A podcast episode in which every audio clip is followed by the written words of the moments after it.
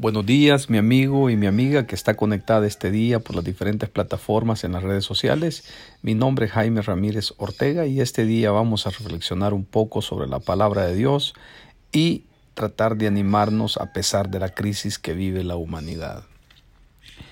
Es sabido que hoy el mundo está enfrentando diversos problemas. Hambres, Millones de personas están muriendo alrededor del mundo por inanición, otras no tienen agua potable, en otros países están viviendo persecución, guerras y los países se están dividiendo y están enfrentando sus propias batallas internas.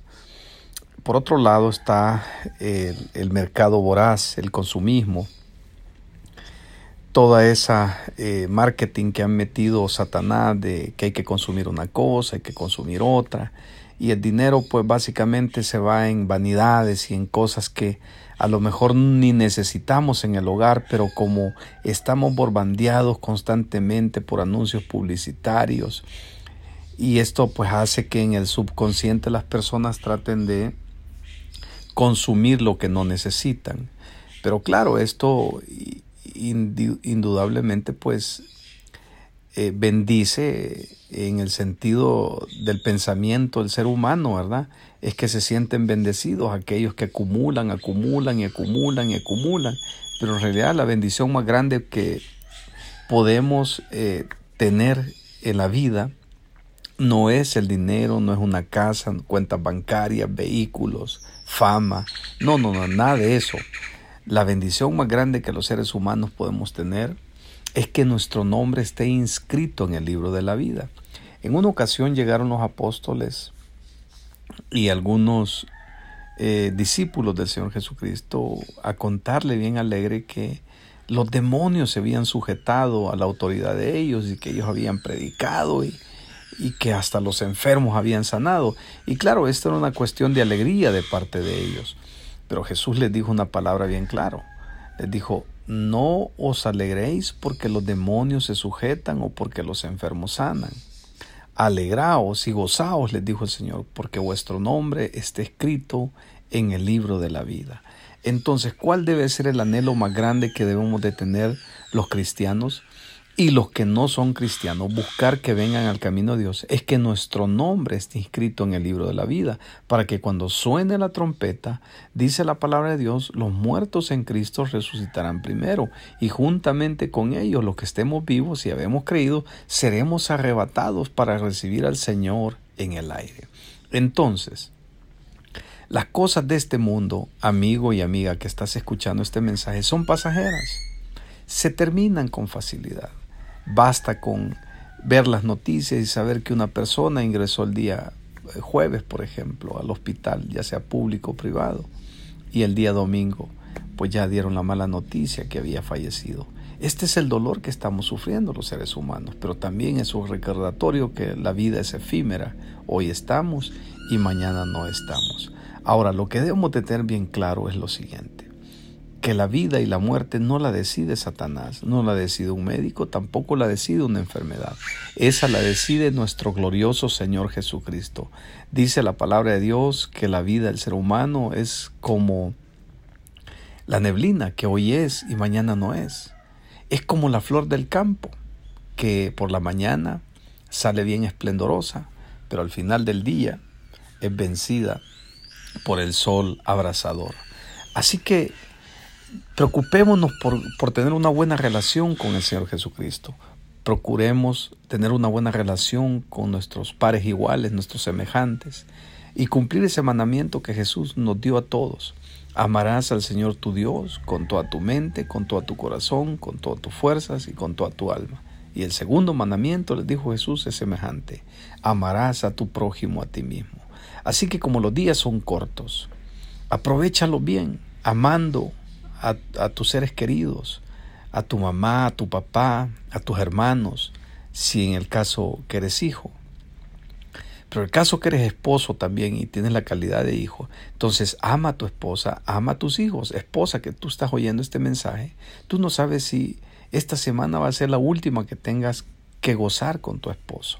Así que ámalo, cuídalo, protégelo y viceversa, esposo Hoy es el tiempo de abrazar a tus hijos, hoy es el tiempo de darle una palabra de aliento al hogar, a la esposa, que la esposa sepa que estás, tú estás allí. Y no solamente ser una figura decorativa, que llegas, trabajas, llegas, trabajas, pero no estás para ellos en el tiempo que más te necesitan.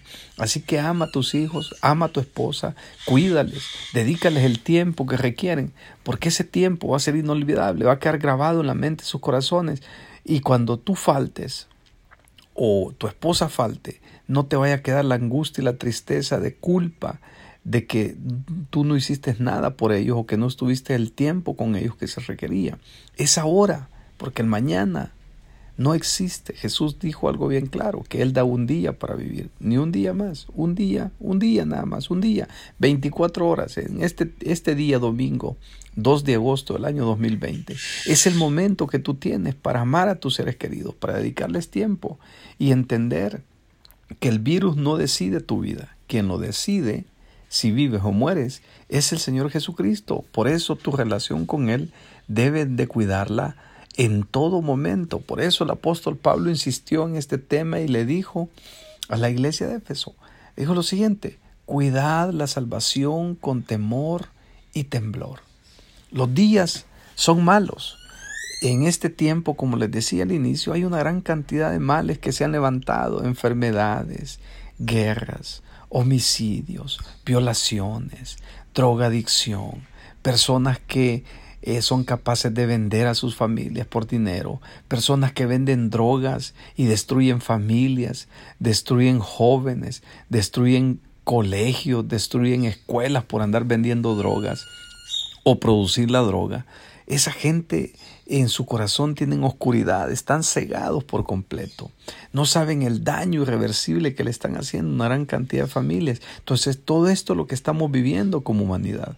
Pero si nos tomamos de la mano del Señor Jesucristo, Él es fiel y verdadero para sacarnos adelante, para poder enfrentar cualquier obstáculo que se nos presente y entender que ninguna arma forjada va a prosperar contra ti.